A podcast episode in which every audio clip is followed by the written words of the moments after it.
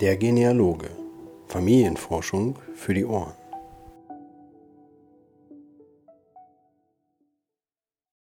Hallo und herzlich willkommen zur 18. Folge vom Podcast Der Genealoge. Freut mich, dass ihr wieder dabei seid. Ich denke und hoffe, dass ich ein paar spannende Dinge für euch dabei habe diesmal. Als erstes geht es gleich los mit einer Runde News. Was ist in der letzten Zeit passiert? Gefolgt von noch mehr News über die Roots Tag. Der ein oder andere hat sicherlich schon hier im Blog gelesen. Ich werde einfach die Möglichkeit nochmal nutzen und euch ein bisschen ausführlich davon vorschwärmen, was ich einfach in meiner Zeit drüben in den Staaten Spannendes erlebt habe.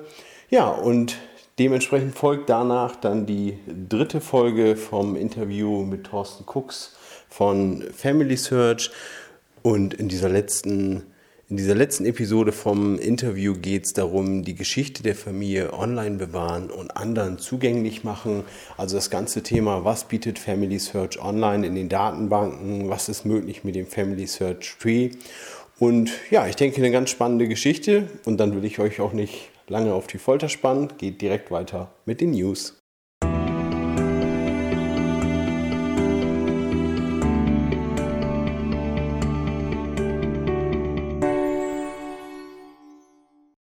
Die News. Wie ihr sicherlich gemerkt habt, war in meinem Blog die letzte Zeit hauptsächlich was über die Rootstack zu lesen. Ich habe natürlich versucht, möglichst viel live zu berichten, was, was bei meinem Besuch drüben so passiert ist. Aber auch nebenher ist noch einiges passiert. Es gab äh, einige Ankündigungen äh, für zum Beispiel die Genealogiebörse in Rodenkirchen Ende März. Ähm, es gab diverse Veröffentlichungen von Ortsfamilienbüchern und hier und da noch kleine Neuigkeiten. Wie üblich habe ich auch natürlich so ein bisschen was äh, gesammelt, was es in der ja, freien Presse sozusagen zu lesen gab an, an Interviews oder Geschichten über die Ahnenforschung, was äh, berichtet wurde über private Familienforscher. Und ich denke, es sind wieder ein paar nette äh, Geschichten zusammengekommen. Ich habe auch hier in dem Blogpost zur aktuellen Folge habe ich euch ein paar Artikel zusammengestellt, wo ich sage, Mensch, das, das sind wirklich interessante Dinge. Und ja, für alle, die einfach alles nachlesen möchten, gibt es ja den Bereich Genealogie News, der sich im wöchentlichen Rhythmus aktualisiert und der eigentlich alle Meldungen, die ich so zusammentrage, was so zum Thema Genealogie, Familienforschung, Ahnenforschung so im Netz los ist und zu finden ist, trage ich dort zusammen und das kann man dort sehr bequem nachlesen. Für mich ist es auch immer sehr interessant, wenn, wenn ihr selber irgendwelche News habt, wo ihr sagt, Mensch, das, das ist interessant. Also es würde mich sehr freuen, wenn ihr mir da einfach eine kurze Nachricht schickt oder mich vielleicht im Newsverteiler aufnimmt. Dann habe ich immer eine gute Chance, über das Thema zu berichten.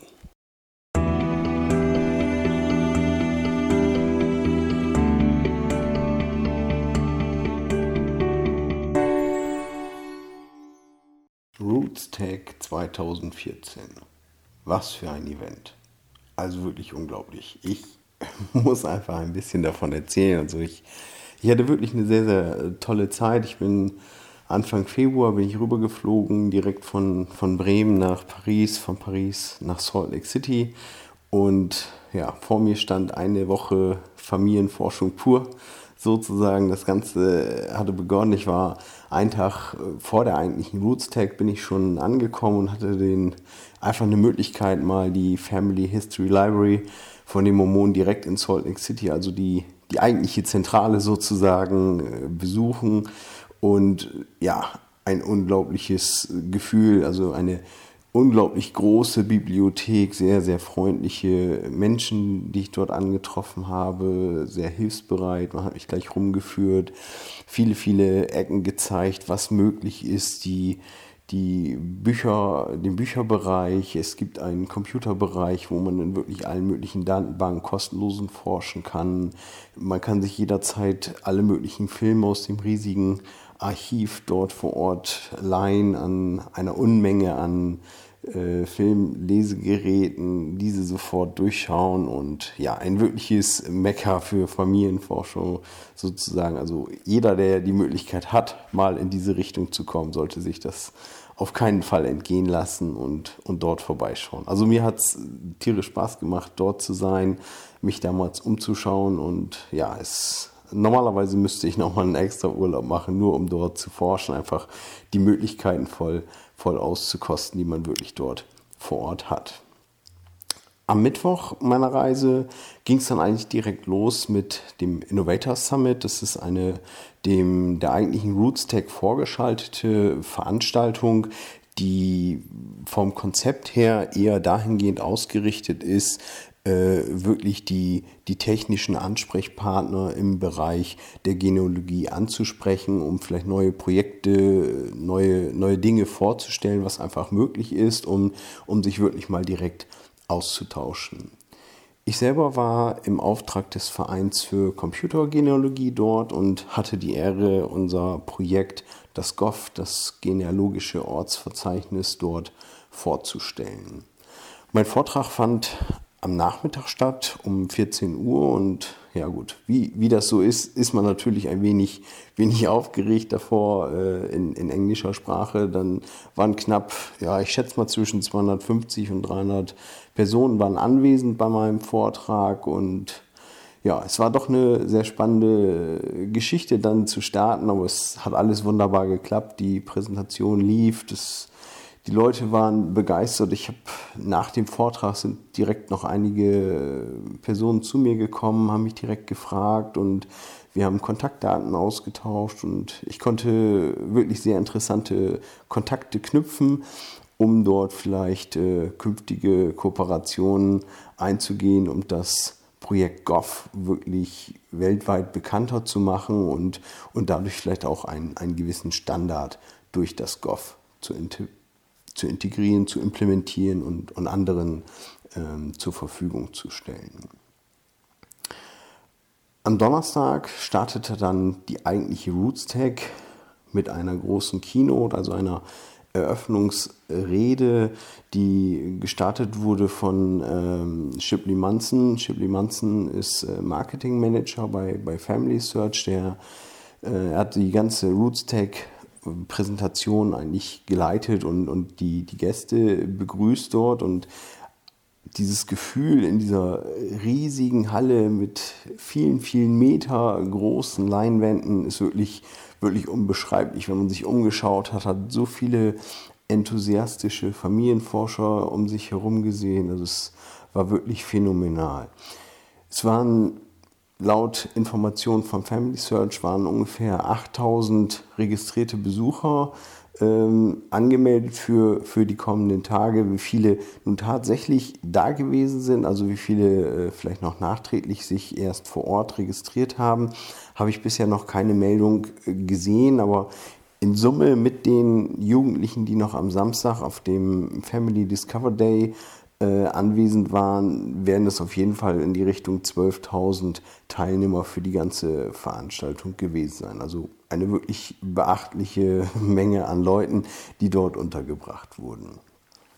Die eigentlichen Keynotes, was ich eben schon sagte, ist war wirklich unglaublich. Also diese, diese Größe an sich, die Personen, die dort gesprochen haben, äh, von Annelies van den Belt, äh, von Find My Past, hat einen kleinen Ausblick gegeben, was, was demnächst so los ist, was, was man sich vorstellt, auf welche Märkte man möchte, wie man sich positionieren möchte. Und viele dieser Keynote-Speaker, Sprecher, die dort äh, gewesen sind, haben, haben wirklich ja, eine wirklich fesselnde Präsentation gehalten. Also es war äh, Dr. Spencer Wells vom Geneographic Project von National Geographic ist dort gewesen, hat einen Ausblick über das Thema DNA-Genealogie gegeben, was man heutzutage machen kann, was, was sie einem wirklich hilft und ob sie einem für die Genealogie hilft oder ob sie eigentlich eher ein Abstecher in das Thema ist, ähm, was, was kann ich über die Herkunft der Menschheit an dieser Stelle lernen und was kann ich wirklich mit meinen Ergebnissen anstellen.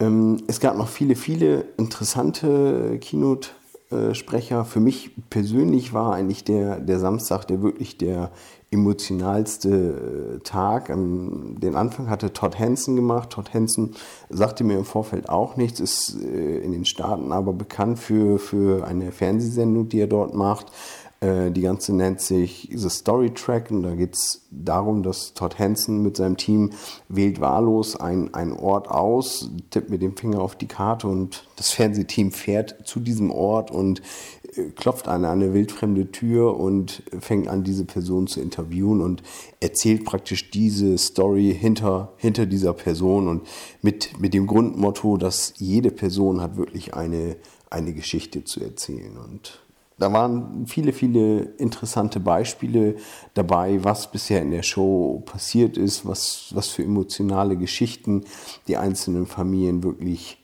wirklich erlebt haben. Gefolgt äh, war das Ganze von Stephanie Nielsen.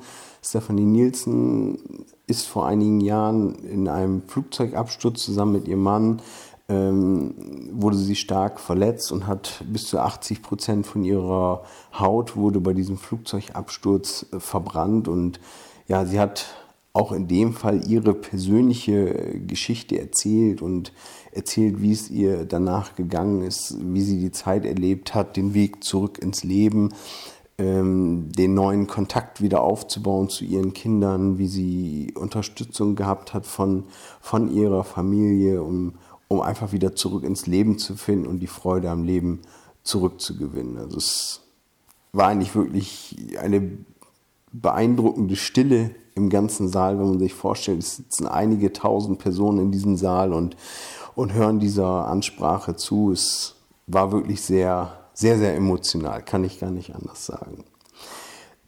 Auch diese ganzen Keynotes haben eigentlich genau das dargestellt, was, was denke ich, Family Search auch äh, stark in den Fokus rückt, nämlich das Thema äh, der Geschichten erzählen.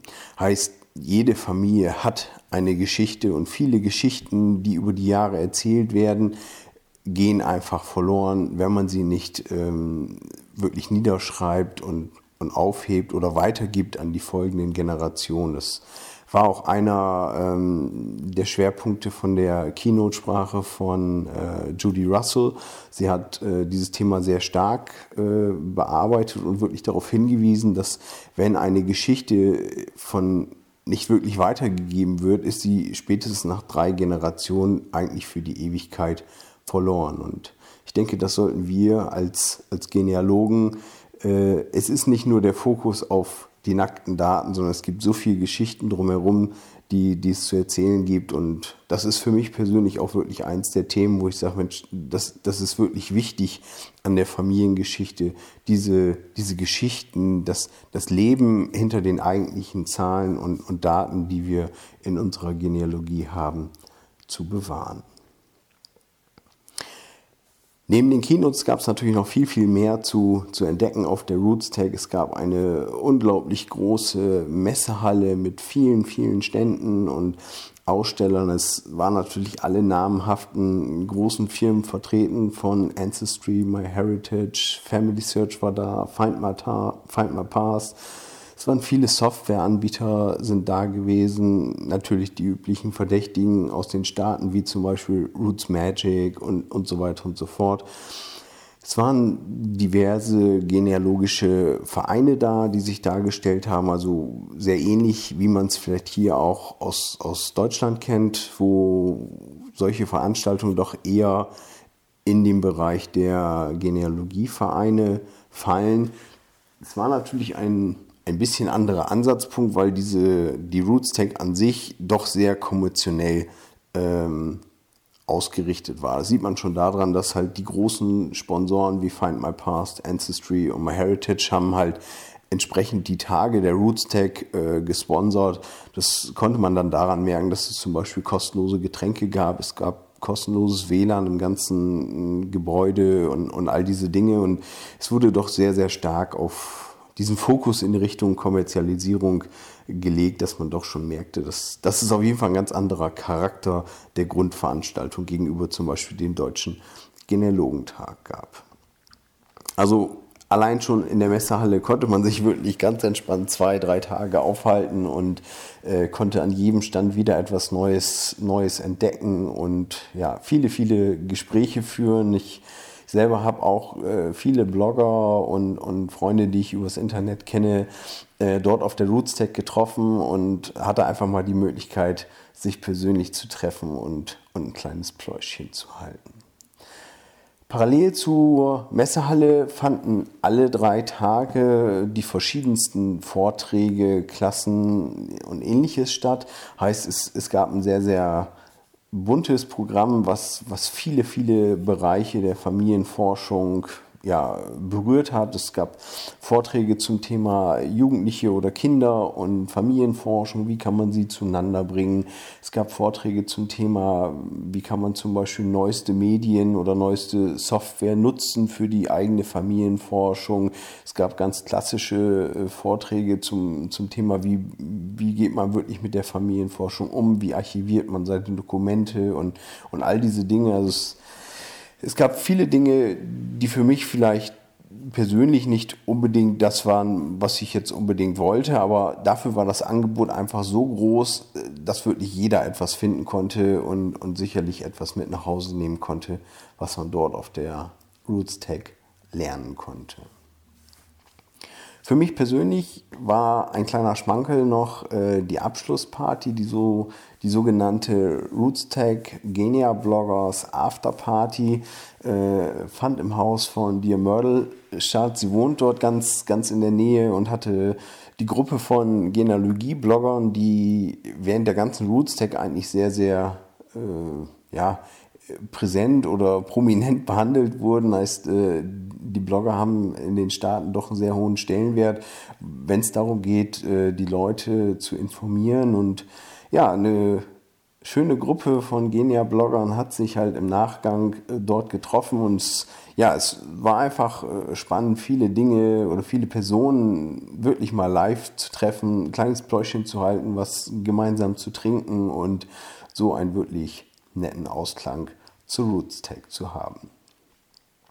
Mein persönliches Fazit dazu kann ich eigentlich nur sagen, es ist ein wirklich äh, gigantisches Erlebnis. Mir hat es sehr, sehr viel Spaß gemacht. Ich, ich hoffe, dass, äh, dass das Hauptziel, den, den GOV-Vortrag und das Vorstellung des genealogischen Ortsverzeichnisses wirklich sein, sein Ziel getroffen hat und von den interessanten Gesprächspartnern, die, wir, die ich dort getroffen habe, dass wir dort einiges daraus machen können und dass es interessant weitergeht. Und ich kann eigentlich jedem nur empfehlen, der einmal die Möglichkeit hat, diese oder zum Beispiel die Who Do You Think You Are in London zu besuchen, die, äh, soweit ich das weiß, einen sehr, sehr ähnlichen Fokus hat oder eine ähnliche Art, wie sie ausge aufgestellt ist. Äh, einfach mal besuchen. Ich, mir hat sehr, sehr viel Spaß gemacht und ja, ich hoffe, ich habe bald wieder die Möglichkeit, ein ähnliches Event zu besuchen.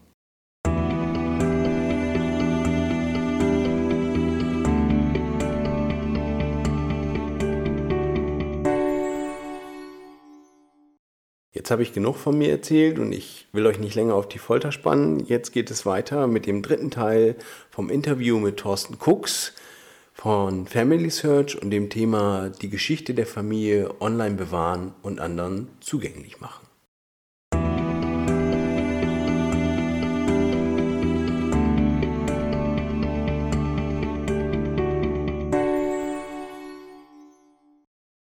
Vielleicht können Sie dazu einfach mal erzählen, dass das Thema Family Search Online, wir haben jetzt ja schon relativ viele Offline-Dinge, bewegen uns schon langsam zum Thema Online.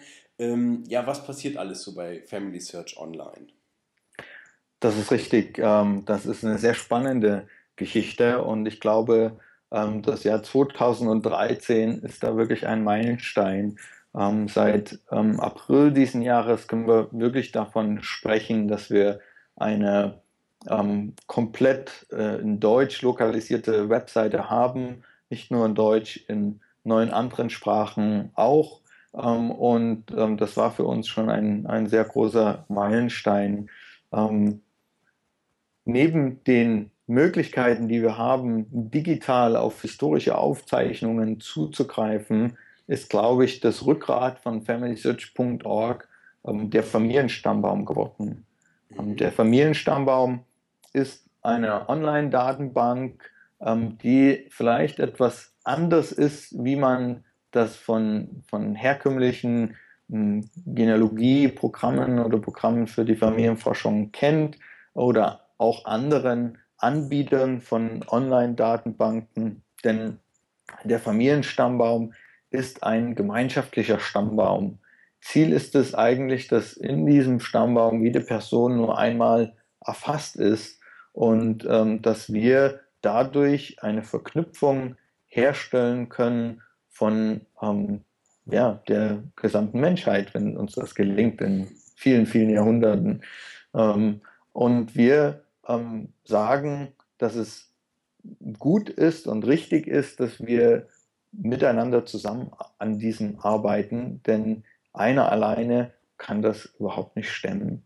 Mhm. Ähm, und ähm, so ähm, haben wir eigentlich relativ viele Jahre an dem Familienstammbaum gearbeitet und haben vorher ein paar Testläufe gemacht. Ähm, da sind vielleicht vielen ähm, der Begriff des neuen Family Searches oder New Family Search bekannt, ähm, wo wir so etwas schon mal ausprobiert haben und festgestellt haben, da gibt es Probleme, die müssen wir anders lösen und sind dann dahin gekommen, dass wir jetzt den Familienstammbaum in der jetzigen Form haben, welches ein sogenanntes quelloffenes, nein, ich sage das immer falsch, ein sogenanntes quellorientiertes offenes System ist. Das heißt, dass wir in ähm, dem System, so wie wir das vielleicht von der Wikipedia kennen ähm, oder von anderen Wikis, ähm, ein offenes System haben, wo jeder ähm, Daten ändern kann. Was aber ähm, sich auf Quellen stützen soll und, und kann, ähm, damit wir eine gewisse Kontrollfunktion und, und kein Chaos erleben in dem System. Und dazu haben wir natürlich verschiedene Sicherheitsmaßnahmen eingebaut, dass das nicht passieren kann.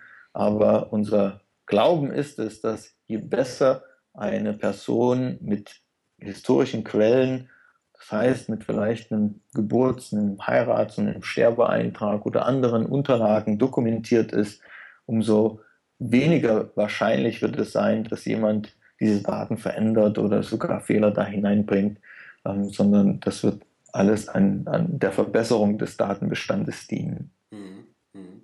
Heißt also im Endeffekt, äh, wenn ich mir das System vorstelle, beziehungsweise ich kenne es jetzt so am Rand, ich kann, kann mich bei Family Search äh, einloggen und als Beispiel wie, wie bei anderen Online-Systemen auch mein, meinen eigenen Stammbaum, sag ich mal, anfangen zusammenzusetzen. Heißt, ich, ich fange an, trage eine Person ein, lade eine Getcom hoch, und, und kann praktisch ja wie auf einer lokalen Software die Daten dort verwalten. Genau, ähm, man kann sozusagen seinen Stammbaum anlegen und äh, man fängt sicherlich mit sich selbst an im Zentrum und durch die Anmeldung wird dann das vorgeschlagen, trägt seine Eltern ein, Großeltern ein und so weiter. Ähm, wenn man jetzt natürlich auf ähm, verstorbene äh, Generationen trifft, dann schlägt das System vor, dass wir einmal suchen im System, ob es nicht diese Person schon gibt im System. Und ähm, man wird erstaunt sein, wie häufig man darauf trifft, dass die Person schon im System drin ist. Und wenn man das Glück hat, auf so eine Person zu treffen, dann kann es sein, dass man mit einmal ähm, viele weitere Generationen mit dazu bekommt, die da ähm, hinten dran hängen, die mit der Person schon verknüpft wurden und das ist das eigentlich, was einen gemeinschaftlichen oder diese, diese, einen gemeinschaftlichen Stammbaum ausmacht, dass wir von dem profitieren, was andere Nutzer ähm, schon eingebracht haben, dass wir davon mit partizipieren können. Mhm. Okay, ähm, ich sag mal so, Sie kennen sicherlich die, es spielt immer das Thema des Datenschutzes irgendwo mit und es gibt mit Sicherheit auch viele Ansichten, was, was viele mit ihnen, ihrer Genealogie machen oder eben nicht möchten, dass es mit den von, von ihnen erarbeiteten Daten passiert und so weiter.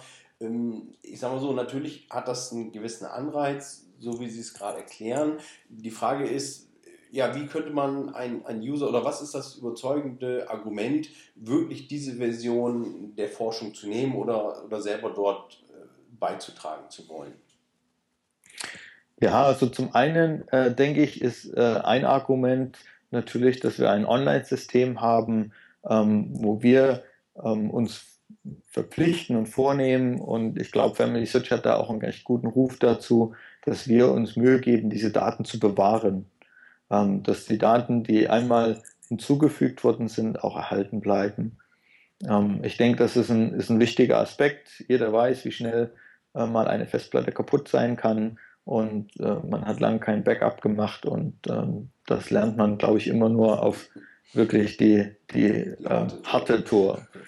Ähm, und das ist sicherlich ein Aspekt. Ich glaube aber, der, der viel wichtigere Aspekt ist der Aspekt der Zusammenarbeit und der Aspekt dessen, dass man ähm, erkennt, dass man nicht allein ist, dass man ähm, mit anderen zusammenarbeitet. Ähm, es ist immer ersichtlich, wer welche Daten in das System hinzugefügt hat und ähm, in den Einstellungen kann man äh, seine Telefonnummer oder Adresse oder E-Mail-Adresse, je nachdem, wie man das gestalten möchte, kann man freigeben und kann dadurch auch von anderen kontaktiert werden. Äh, man kann im System ähm, zum Beispiel eine Beobachtungsfunktion einschalten, indem man Personen, die einen interessieren, auf diese Liste setzt und das System schickt einen automatisch ähm, Aktualisierungen, wenn sich Daten ähm, verändern, wenn also jemand neue Informationen hinzufügt oder Änderungen an dieser Person vornimmt. Ähm, ich glaube, das ist ähm, ein, einer der, der wichtigsten Aspekte, dass man die Zusammenarbeit hat, dass man online darauf zugreifen kann von jedem Computer der Welt ähm, und ähm, dass es natürlich auch ähm, ansprechend ist. Ich ich glaube, und da will ich vielleicht ein kleines Beispiel äh, von mir selbst erzählen, dass wir natürlich nicht nur ähm, denken, dass es, dass es wichtig ist, dass wir die reinen genealogischen Daten zusammenfassen, sondern dass es eigentlich ähm, viel mehr bedeutet, seine Familie zu erforschen, ähm, nämlich wenn wir ähm, die Geschichten, die Geschichte der Familie erforschen, wenn wir Erlebnisse äh, von unseren Vorfahren dokumentieren, ähm, Daten, Dokumente dokumentieren und auch ähm, Fotos soweit verfügbar äh, dokumentieren. Und mir ist es zum Beispiel selbst so gegangen, ähm, in diesem Sommer, dass ich ähm, auf familysearch.org mich eingeloggt habe in den Familienstammbaum und gesehen habe, dass ich an ähm, einigen meiner Vorfahren, meinen Urgroßeltern, etwas getan hat.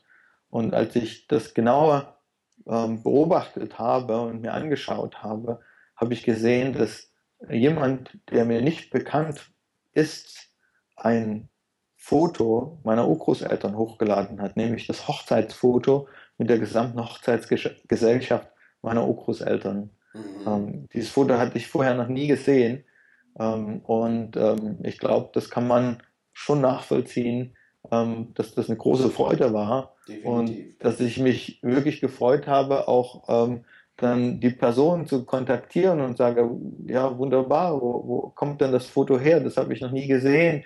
Äh, wie sind wir denn miteinander verwandt? Und äh, wir haben dadurch jetzt äh, schon einen wunderbaren Kontakt herstellen können und unsere äh, gemeinsamen Vorfahren ähm, da vergleichen können. Mhm. Ja, das stimmt natürlich. Ich sag mal, dieser, dieser gemeinsame Aspekt, das, das ist auch irgendwo das, was, was ich sehr faszinierend finde an der ganzen Familienforschung. Äh, selbst wenn man einige Generationen zurück ist, dort wirklich eine familiäre Verbindung zu haben und zu sagen, das ist vielleicht ein Cousin, Cousine so und so vierten Grades und man, man teilt wirklich die Vorfahren und, äh, wie Sie schon richtig sagen, die Geschichte hinter den Menschen, angereichert durch, durch Bilder, durch ja einfach das, was zu seiner Zeit passiert ist. Das ist wirklich das, was es interessant macht an der Stelle. Nicht einfach nur, nur, die reinen Daten zu haben, sondern das angereichert zu haben. Ähm, Sie haben es jetzt eben gerade auch ausgeführt, es, es hat jemand einen Datenstamm, den Sie mehr oder weniger eingegeben haben, verändert. Äh, ich könnte mir jetzt auch vorstellen, wir hatten auch eben das Thema, äh, man kann Sachen auch wieder revidieren. Wie stellt sich zum Beispiel, ich habe eine Person, die ist als Beispiel 1650 vielleicht geboren, also schon relativ weit äh, zurück. ähm, und an dieser Person wird jetzt etwas geändert, wo ich vielleicht durch irgendeinen Beleg sage, das wurde zwar geändert, ist aber an der Stelle nicht korrekt. Kann ich dann, obwohl es von einer anderen Person angelegt wurde, dies wieder auseinanderknüpfen oder ja, in welcher Weise funktioniert es dann? Genau, das ist genau das, was man machen kann. Ähm, das Beste wäre es natürlich, wenn man den Beleg nimmt und den Beleg ähm, mit dem, ähm, dem, dem Stammbaum hinzufügt.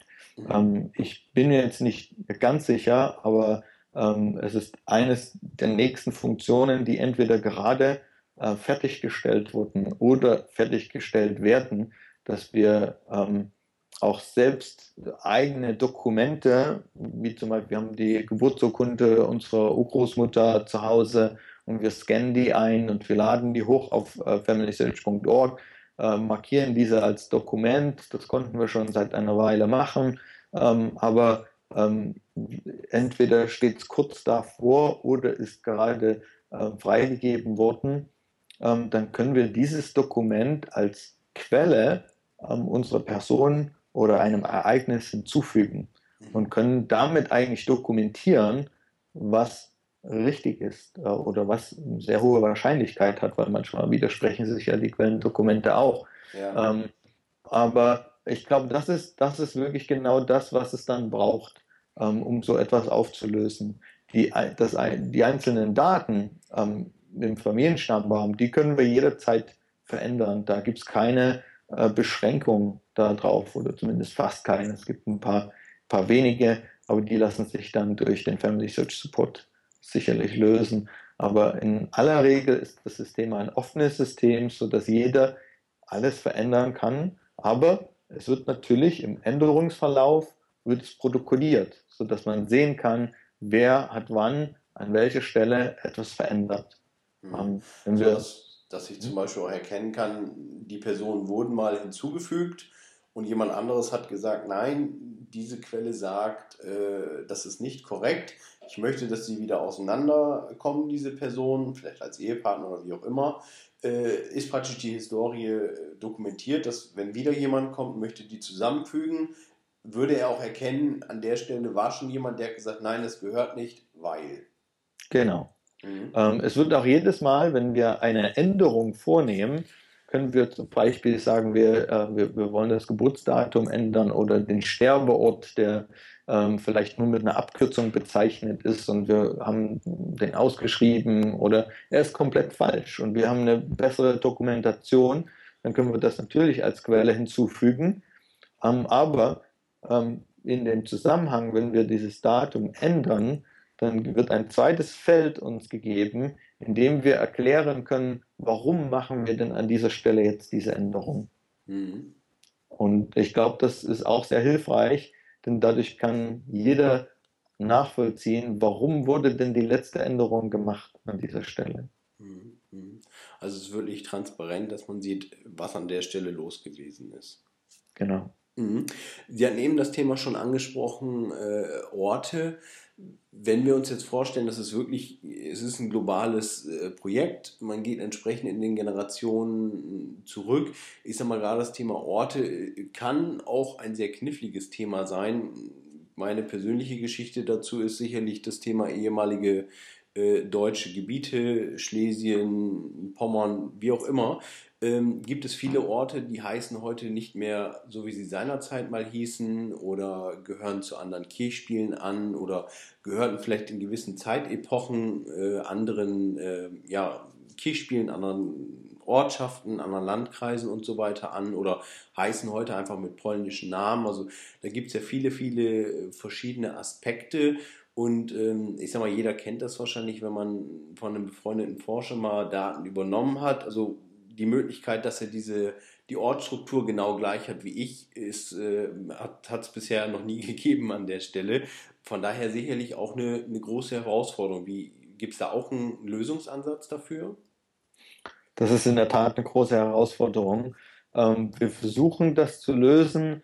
Ähm, ich glaube, es gelingt ähm, zu einem gewissen Grade. Aber da gibt es natürlich auch persönliche Ansichten, persönliche Meinungen, verschiedene Systeme, nach denen man das aufbauen kann. Äh, die Grundlage, die Family Search verwendet, ist, das Myers Ortslexikon. Ähm, und ähm, man hat eine Datenbank aufgebaut, in der man versucht, die Orte zu standardisieren und äh, die verschiedenen Varianten ähm, aufzunehmen, um irgendwie ähm, eine Zuordnung ähm, finden zu können. Ähm, das wird im System auch ganz schön angezeigt.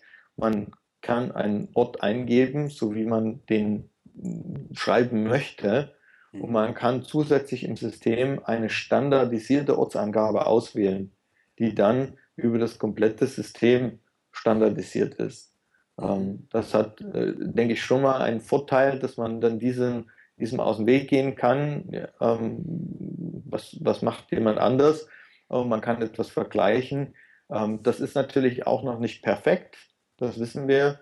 Ähm, das funktioniert in aller Regel ganz gut, aber bei manchen Sachen ähm, auch nicht. Und dann kann man eigentlich nur sich wünschen, dass äh, man Feedback gibt.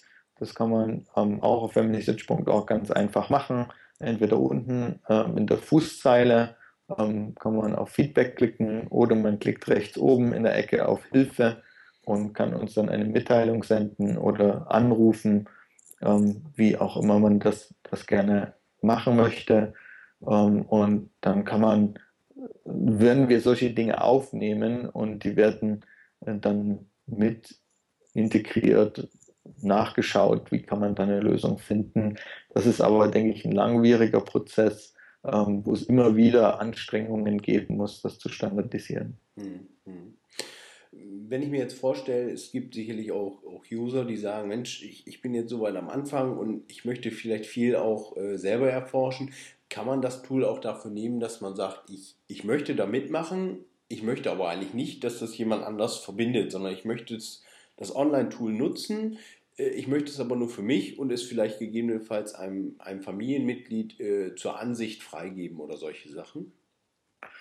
Ähm, das ist eine relativ schwierige Sache, da das äh, System ja schon auf die Zusammenarbeit ausgerichtet ist und alle Personen, die verstorben sind, sind systemweit sichtbar. Personen, die nur, also die lebend sind, werden nur wir durch unser eigenes Benutzerkonto einsehen können. Wir arbeiten an verschiedenen Modellen, ähm, die das zukünftig vielleicht uns erlauben, dass wir für einen Freundeskreis oder für die Familie und so weiter etwas freigeben können. Aber grundsätzlich ähm, verstorbene Personen sind systemweit sichtbar. Ähm, wenn jemand ähm, das äh, selbstständig bearbeiten will und sagen, ich will erst mal gucken und traue mich da noch nicht so ran, dann kann man eigentlich empfehlen, ähm, mal ein ähm, Anforschungsprogramm zu verwenden. Derer gibt es sehr viele. Ähm, mittlerweile gibt es auch eine ganze Menge solcher Anforschungsprogramme, die ähm, eine Möglichkeit haben, sich mit Family Search dann zu verbinden und eine Synchronisation auszuführen oder ähm, anderes zu machen. und dann weiß man, man hat seinen eigenen Bereich, mit dem man arbeiten kann. Aber wenn man auf äh, die Online-Version auf familysearch.org geht, dann wird man wohl oder übel mit anderen zusammenarbeiten müssen. Mhm, okay. Gut. Ähm, was wir vorhin schon hatten, das Thema äh, Personen anreichern durch Dokumente. Ich sag mal, Family Search bietet ja auch für viele Forscher, es gibt ja zig verschiedene Datenbanken oder so, so kommt zumindest vor, dass es ganz viele verschiedene Datenbanken gibt, die über äh, doch eine zentrale Suche abgegriffen werden. Ähm, diese Dokumente, die kann man auch direkt verlinken. Ich sage mal, man kennt das ja sicherlich aus anderen Portalen. Da findet man auch Dokumente in deren äh, Datenbestand und die können dann der Person angereichert werden. Das ist richtig. Ähm, das sind ein paar sehr neue Funktionen, die wir seit kurzem ähm, haben. Man kann natürlich aus verschiedenen Richtungen kommen und sagen, ähm, ja, entweder ähm, habe ich schon meine Familie im Familienstammbaum dokumentiert und ich möchte sie jetzt ähm, mit Quellen und Dokumenten anreichern. Oder ich bin auf der Suche und finde dann jemanden und möchte dieses Dokument, was ich gefunden habe, dem Familienstammbaum hinzufügen. Ähm, und von beiden Seiten findet man die Verbindung. Ähm, wenn man im Familienstammbaum ist, kann man auf der rechten Seite, gibt es so eine Seitenleiste und da gibt es eine Funktion, mit der man mit einem Klick unsere historischen Aufzeichnungen, also alle digitalen Aufnahmen, die indexiert worden sind, durchsuchen kann. Ähm, und bekommt dann angezeigt, was ähm, äh, das System findet. Ähm, und kann dann mit einem weiteren Klick dieses, dieses gefundene Dokument als Quelle der Person im Familienstammbaum hinzufügen. Ähm, oder aber auch andersrum, man kann ähm, in den digitalen Datenbeständen suchen und findet zum Beispiel ähm, Daten in ähm, einer ähm, Sammlung von Aufzeichnungen, die noch nicht indexiert worden ist. Ja, man durchblättert die Aufzeichnungen und findet da seinen Vorfahren, dann kann man auch wiederum mit einem Klick ähm, diese Person oder dieses Dokument ähm, der Person im Familienstammbaum als Quelldokument zuordnen. Mhm doch auf jeden Fall eine sinnvolle Geschichte, gerade wenn man dann äh, der Gesamtheit wegen seine eigene Forschung hat, es wirklich online zentral dort verwaltet, denke ich, dann, dann gehört es einfach dazu, dass man diese Verknüpfung dort auch doch entsprechend machen kann. Ähm, wir hatten eben das Thema jetzt Online-Datenbanken gesamt. Ähm, ich habe schon oft gehört, dass das, also eigentlich sucht ja jeder irgendwie mal bei Family Search, was es dort an Informationen zu finden gibt über die eigene Familie oder entsprechende Vorfahren. Ähm, Gibt es da, ich sag mal, den, die, die Standard- oder die beste Anleitung, wie, ja, wie hole ich das meiste aus der Suche sozusagen raus? Natürlich fängt man irgendwie an, tippt ein paar Namen, vielleicht ein paar Daten ein. Ähm, ja, gibt es da irgendwo eine Hilfestellung, wo Sie sagen, Mensch, in der Form können Sie unsere Portale, unsere Datenbanken am, am sinnvollsten durchsuchen oder ja, wie gesagt, so holt man das meiste raus oder so sucht man am gezieltesten? Also was ich immer empfehlen würde, ist ähm, doch ähm, vielleicht ähm, einfach mal ähm, auf die Suchfunktion zu gehen und mal einen Namen einzugeben, den man, den man sucht. Ähm, das äh, bringt schon mal viel. Wenn man ein bisschen mutiger ist, dann legt man sich vielleicht ein Benutzerkonto an und führt die ganze Suche noch einmal über den Familienstammbaum aus. Ähm, denn die eine Suchfunktion, die sucht natürlich in den historischen Aufzeichnungen und auch in den Aufzeichnungen, die über die vielen Jahre hinweg viele Forscher Family Search zur Verfügung gestellt haben, als Getcom-Datei und so weiter. Ähm, und die Suche im Familienstammbaum ist ja eher eine, eine Suche nach den Verknüpfungen, wo wir die einzelnen Generationen miteinander verknüpfen wollen. Ähm, das sind sicherlich die beiden Aspekte, die man ähm, beachten kann Sinnvoll ist es natürlich immer, sich irgendwie eine Person auszusuchen oder einen Zweig, den man äh, sich etwas genauer anschauen will und dann einmal ähm, vorzugehen ähm, über den Familienstammbaum und einmal über die Suche. Hm. Bei der Suche ist vielleicht noch zu erwähnen, dass es dort verschiedene Möglichkeiten und verschiedene Stufen gibt, die ich nacheinander durchführen würde. Ähm, die erste Stufe wäre, ähm, in den historischen Aufzeichnungen zu suchen. Und wenn ich einmal auf Suchen geklickt habe, dann bekomme ich ein Untermenü darunter, ähm, welches wieder vier oder fünf äh, Kategorien hat. Und das erste sind die historischen Aufzeichnungen, das heißt die Digitalisate, die man macht. Und im oberen Bereich dieser Suchmaske kann man nach den indexierten Namen suchen. Wenn man aber einmal nach unten geht auf der Webseite, dann ähm, kann man ähm, in den verschiedenen Sammlungen von historischen Aufzeichnungen suchen und kann sich geografisch annähern. Das heißt, man kann entweder ähm, den Kontinent auswählen, die Region, kann sich zum Land runter äh, und kann so die Suche einmal eingrenzen und findet auch diese, die digitalisierten Aufzeichnungen schon, die online verfügbar sind, aber die noch nicht indexiert wurden. Und ähm, das kann sehr, sehr hilfreich sein. Ja. Eine weitere äh, Variante, die ich ähm, jedem auch mal empfehlen kann, ähm, ist, der, der vielleicht gar nicht weiß, wie komme ich denn weiter, ist den zweiten Reiter neben Aufzeichnungen zu benutzen, der heißt Genealogien. Darunter ähm, verbergen sich ähm, Aufzeichnungen, die vielleicht diejenigen, die früher schon mit Family Search gearbeitet haben, unter dem Ancestor File, ein Pedigree Resource File zu finden sind. Das heißt, das sind alles ähm, Forschungsergebnisse, die durch andere Nutzer hinzugefügt worden sind auf familysearch.org und zum einen auch verlinkte Stammbäume enthalten. Ähm, das sind vielleicht keine Primärquellen, aber das sind gute Ansatzpunkte, ähm, mit denen man sich ähm, orientieren kann, um in seiner Forschung einmal weiterzukommen. Mhm. Ein Punkt habe ich vergessen bei den historischen Aufzeichnungen, der fällt mir immer erst danach ein, wenn ich das jemandem erkläre. Und zwar, das ist das Thema des IGI, was ja auch sehr bekannt ist unter den Forschern.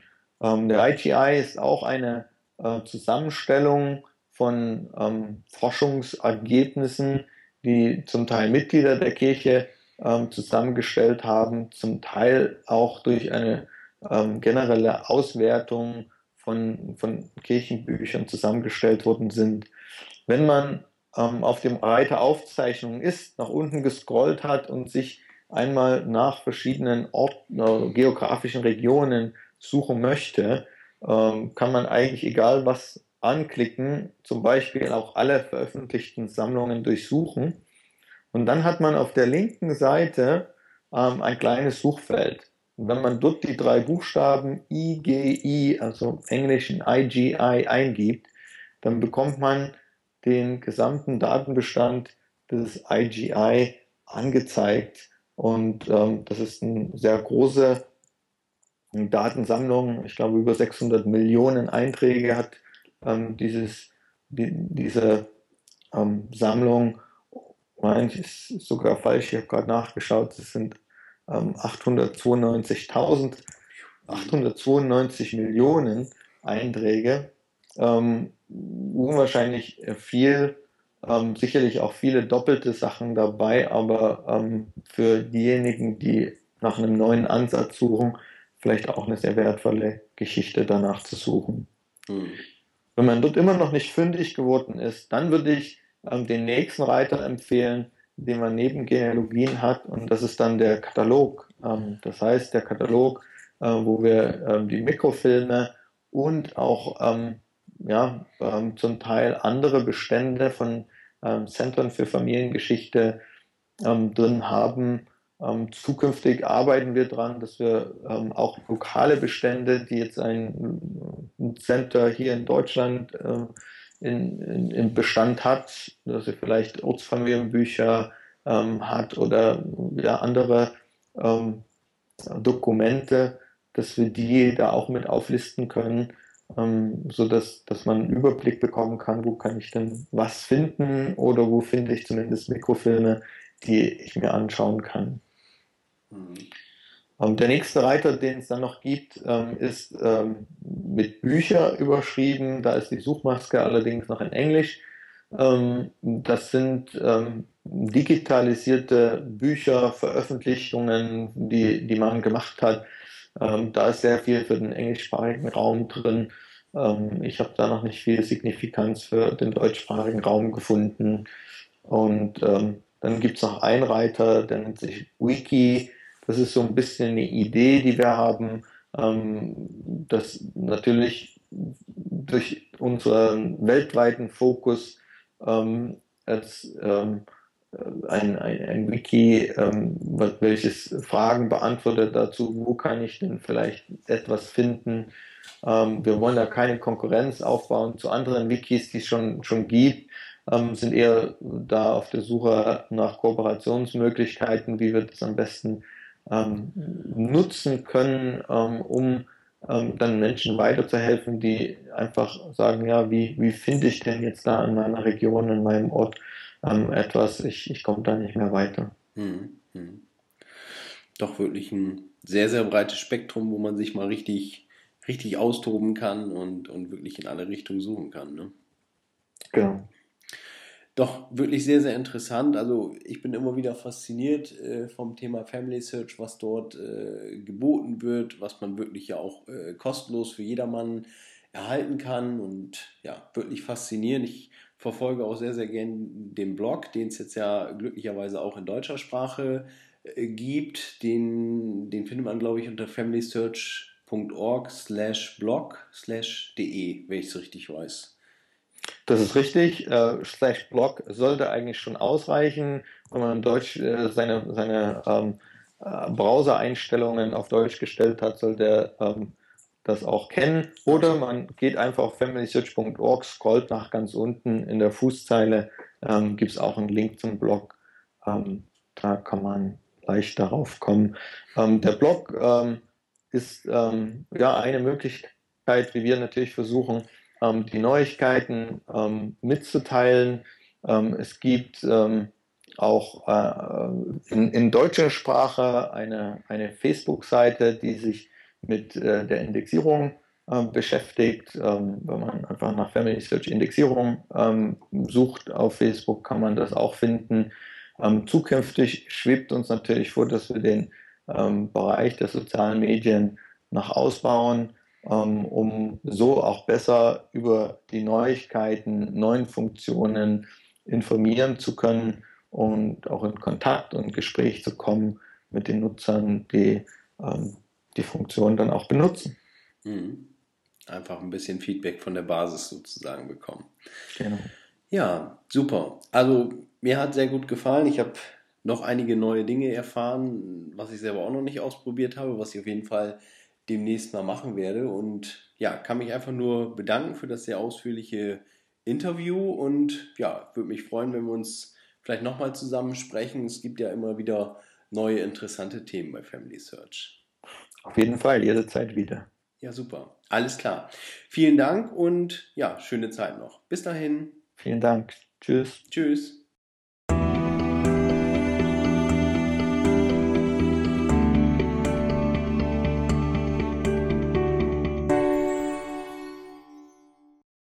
Das war nun der dritte und letzte Teil von der Interviewserie mit Thorsten Cooks von Family Search.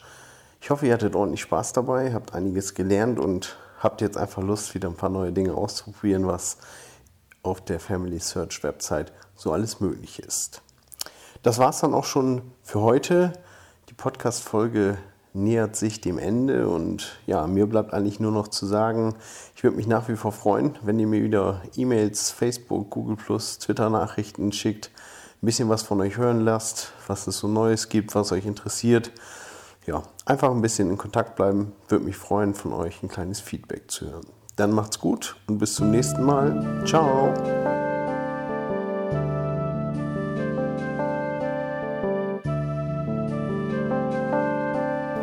sagen nicht, dass die Toten tot sind. Etwas von ihrem Wesen bleibt weiter in ihren Nachkommen. Wenn also die Toten in ihren Nachkommen leben, wie können sie dann tot sein? Zhuangzi, taoischer Philosoph, 300 nach Christi.